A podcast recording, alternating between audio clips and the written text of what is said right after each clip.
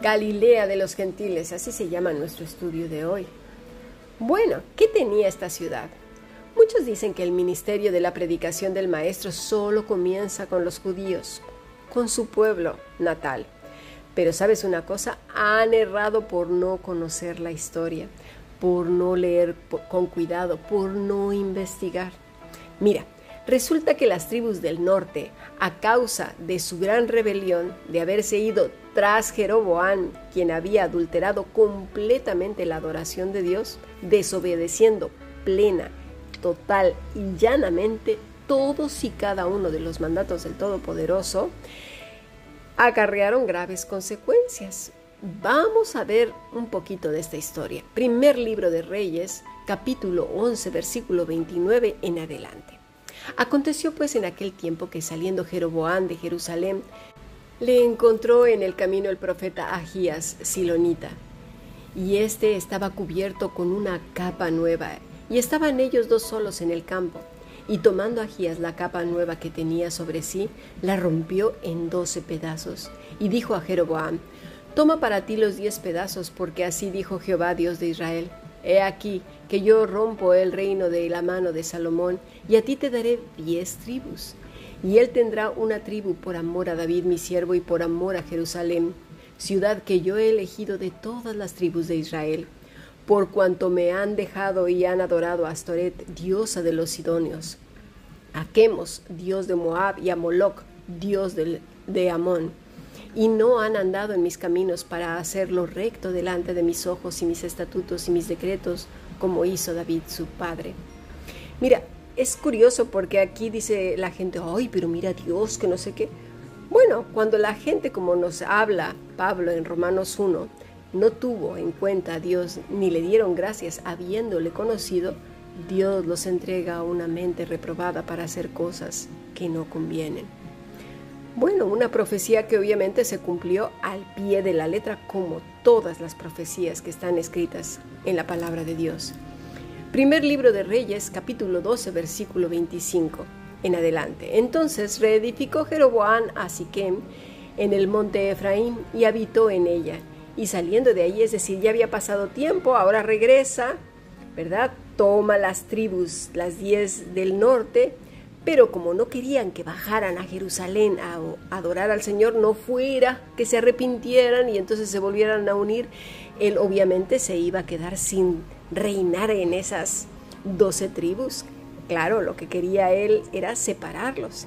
Así que se le ocurrió esta fabulosa idea.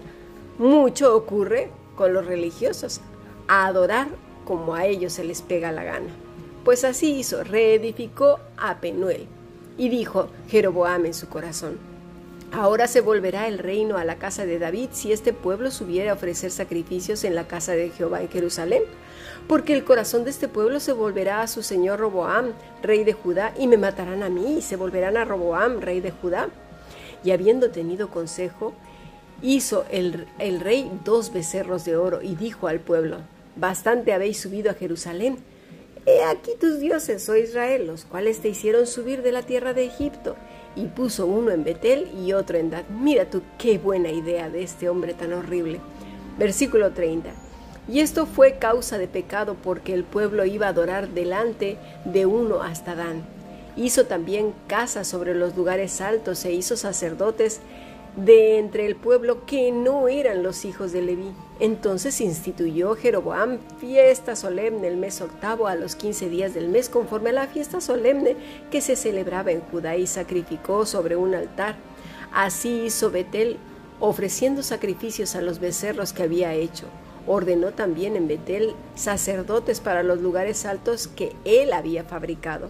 Sacrificó pues sobre el altar que él había hecho en Betel a los quince días del mes octavo, el mes que él había inventado de su propio corazón, e hizo fiesta a los hijos de Israel y subió al altar, al altar para quemar incienso. Mira tú, el religioso, los religiosos, es exactamente lo que hacen se crean sus propios caminos de adoración y además influyen en los demás para que se unan precisamente a sus ideas retorcidas, pero eso sí, bien untadas con ese betún religioso, con ese manto, con esas palabras, ¿no? Porque así él lo dice, y fiestas solemnes, sacerdotes, no te preocupes, el Señor lo levantó, ¿no? Pero a Dios, ¿quién le va a engañar? Esas tribus, sobre todo las del extremo norte, continuamente sufrieron invasiones y si conoces un poco de estrategia militar, y si no, pues ahora mismo nos enteraremos, sabrás que una vez conquistada una tierra, inmediatamente empiezan los conquistadores a mezclar la población con otras culturas. Matan a toda la gente inteligente y dejan al populacho. Entonces mezclan esclavos de muchos lugares para que las raíces morales, culturales, lo que les une queden disueltas. La fe obviamente contaminada, la moral deshecha, manchada y mezclada con otras formas de vida. La Galilea de las naciones que se nos menciona en la escritura era una región en la que se relacionaban judíos y paganos ya por largos años. Limitaba con Fenicia, Betania y Traconítida, al sur con Samaria, y al este con las regiones del otro lado del Jordán, Transjordania, donde se encontraban las diez ciudades helenísticas o decápolis. Vamos a leer nuestro texto, por favor, que es Lucas 6, 17 al 19. Y descendió con ellos y se detuvo en un lugar llano en compañía de sus discípulos. Y de una gran multitud de gente de toda Judea, de Jerusalén y de la costa de Tiro y de Sidón. Menciona otros dos lugares, o sea, había muchísima gente, pero aparte de Tiro y Sidón. Si estás en el grupo internacional, yo ya he puesto en el aula varios mapas para que te ubiques y si no, búscalos en internet y verás de qué estoy hablando. Dice pues en nuestro texto que habían venido para oírle y para ser sanados de sus enfermedades, y los que habían sido atormentados de espíritus inmundos eran sanados, y toda la gente procuraba tocarle porque poder salía de él y sanaba a todos. Así pues, en estas predicaciones y enseñanzas venía gente de la costa de Tiro y Sidón, dos costas importantes de gran comercio, embarcaciones que iban y venían por todo el imperio, recorrían el mar Mediterráneo. Iba y venía gente pues de todos lados. Por tanto, pon atención, el Señor estaba predicando a quién? A las naciones que estaban concentradas en el norte de Israel. La gente que llevó el Evangelio a otras tierras. Y lo digo porque los mismos discípulos dijeron que habían otros que predicaban en su nombre. ¿Nunca te has puesto a pensar de dónde habían escuchado estos otros el nombre de Jesús? Incluso también en el imperio se escuchaba de gente que ya conocía a Jesús. Vuelvo a comentar, en la zona de Galilea había gente de todo el imperio, así como lo oyes, y gente que iba y venía y viajaba por todo el Mediterráneo y todas este, esas costas y ciudades, porque era un lugar de comercio. Lo vemos y además Tiro y Sidón ya no pertenecían a Israel, ya estaban muy al norte.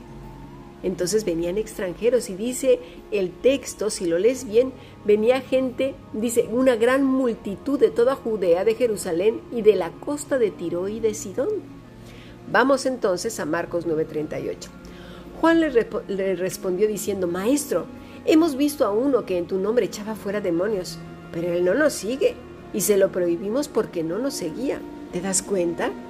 Filipenses 1, versículo 15 al 18. Algunos a la verdad, dice Pablo, predican a Cristo por envidia y contienda, pero otros de buena voluntad.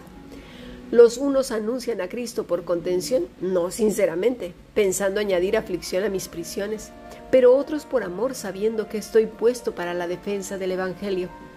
¿Qué pues? Que no obstante, de todas maneras, o por pretexto o por verdad, Cristo es anunciado, y en esto me gozo y me gozaré aún. ¿Te das cuenta? Vámonos a 2 de Corintios 11:12. Mas lo que hago lo haré aún para quitar la ocasión a aquellos que la desean, a fin de que en aquello en que se glorían sean hallados semejantes a nosotros. ¿Te das cuenta? Porque estos son falsos apóstoles, obreros fraudulentos que se disfrazan como apóstoles de Cristo. Y no es maravilla porque el mismo Satanás se disfraza como ángel de luz. Así que no es extraño si también sus ministros se disfrazan como ministros de justicia, cuyo fin será conforme a sus obras. Sabemos también que mucha gente que siguió a Jesús y se vio beneficiada por él, no era gente que verdaderamente se convirtió, es decir, que se arrepintió de sus pecados. Simplemente iban para ver qué podían sacar. Simplemente pues porque estaba el amigo, como, como ahora, como hoy en día en las congregaciones. La mayoría de muchas congregaciones, la gente no es salva. Así pues, la gente que había venido a Cristo no venía para escucharle, venía solo por lo que podía sacar de él. Querían sanidad física y luego vieron una oportunidad para beneficiarse.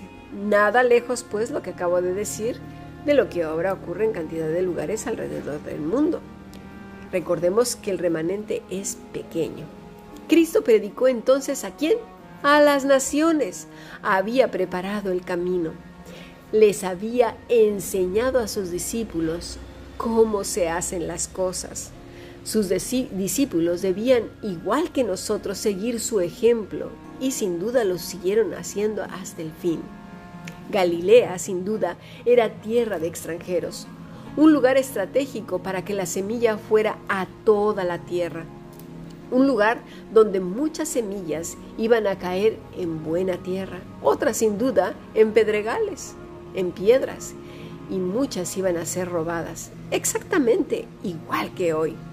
El Señor inicia su iglesia con doce columnas y esas doce columnas estarían fundamentadas en una roca sólida que es Cristo, a la cual se añadiría Matías y más tarde Pablo. Pablo, quien representa un hijo más, una columna que no aparece en las tribus, pues con Matías ya eran las doce. Recordemos que Judas se quitó la vida y se perdió. Ya hemos visto que el Señor rompe muchos patrones, pero así es Él. Él no sigue ni el rito, ni la religiosidad, ni la impone, sino así como Él es el que es. Nace en Pablo la columna que representaría a la novia, a la iglesia, porque Pablo era judío en su totalidad, pero era un ciudadano romano enteramente. Y nosotros somos enteramente gentiles, pero a su vez nacemos de Cristo. Y Cristo era judío, no se nos olvide. Y yo no estoy ahora diciendo que hay que volvernos judíos o judaizantes, por favor, ¿eh? no se entienda eso. El Señor fue directamente a predicar tanto a la oscuridad en Israel como a la oscuridad que plagaba las naciones, el mundo. Nadie quedó exento de su gracia, su poder, su amor, su luz maravillosa. Dice Lucas 6:14, para que se cumpliese lo dicho por el profeta Isaías cuando dijo, tierra de Zabulón y tierra de Neftalí, camino del mar, al otro lado del Jordán, Galilea de los gentiles, que quiere decir extranjeros. El pueblo asentado en tinieblas vio gran luz, y los asentados en región de sombra de muerte, luz les resplandeció.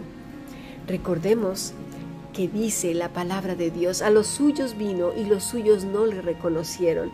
Y entonces el Señor va a Galilea de los gentiles, de los extranjeros. Las naciones representadas en Galilea, en Capernaum, aún Tiro y Sidón vieron gran luz.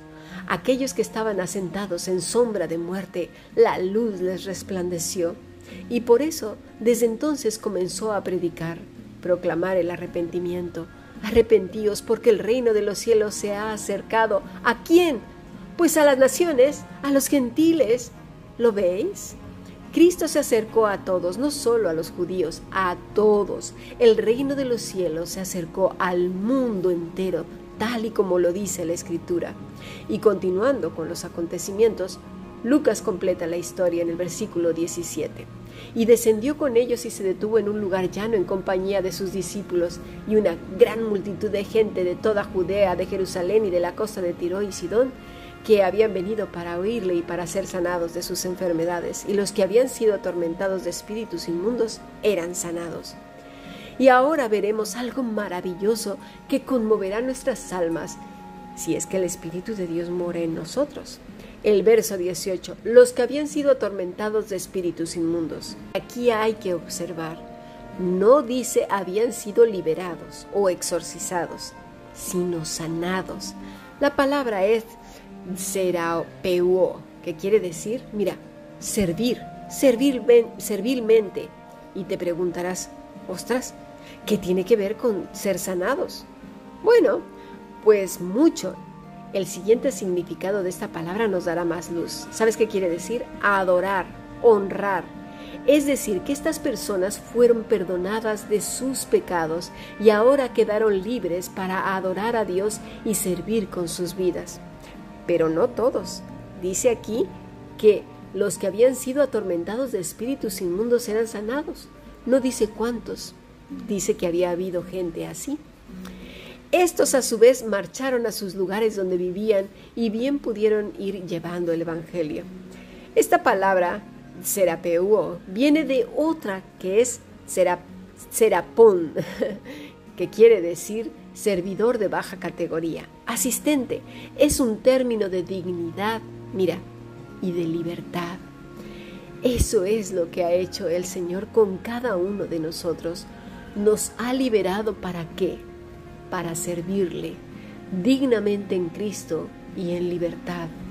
Si no entendemos la obra redentora de nuestro Señor Jesucristo, estaremos como Jeroboam inventándonos nuestros propios caminos y siendo aborrecibles delante de Dios. El Señor nos ha liberado, el Señor nos ha enseñado el camino, el Señor predicó a todas las naciones tal y como se dice en la escritura y a sus discípulos, les enseñó cómo hacer las cosas. Y nos lo está enseñando hoy mismo, a ti y a mí. No es estar pegando de gritos, no es nada que no sea vivir la vida de Cristo todos y cada uno de nuestros días hasta que Él venga. Sigamos aprendiendo bendiciones.